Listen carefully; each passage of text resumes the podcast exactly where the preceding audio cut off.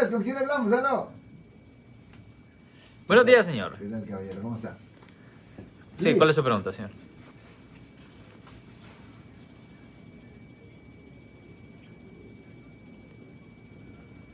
Ok, no es un delito, pero es una infracción. Es, base, es ah, una base para que le, le den una multa. Ahora, si usted le está dando alcohol a alguien que tiene menos de 21 años, usted puede tener un problema.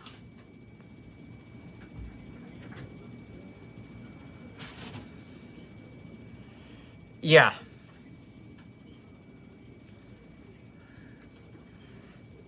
Ya, y es peor si son menores de edad, ¿me entiendes? Porque si son menores de edad, si tienen menos de 18, es aún peor, porque ahí le pueden presentar cargos a la persona que le está dando la cerveza por una violación del Código Penal sección ah, dos- 272, que es de contribuir a la delincuencia de menor de edad, y eso conlleva una pena potencial de hasta un año en la cárcel del condado Marcos. ¿Y usted está hablando, caballero, de un lugar en donde se van a reunir en una casa privada o en un restaurante o cómo?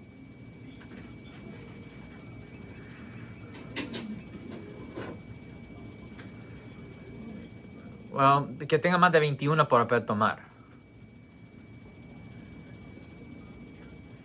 Ya, no lo haga. Ya, no lo haga porque usted puede tener problemas. ¿Ok?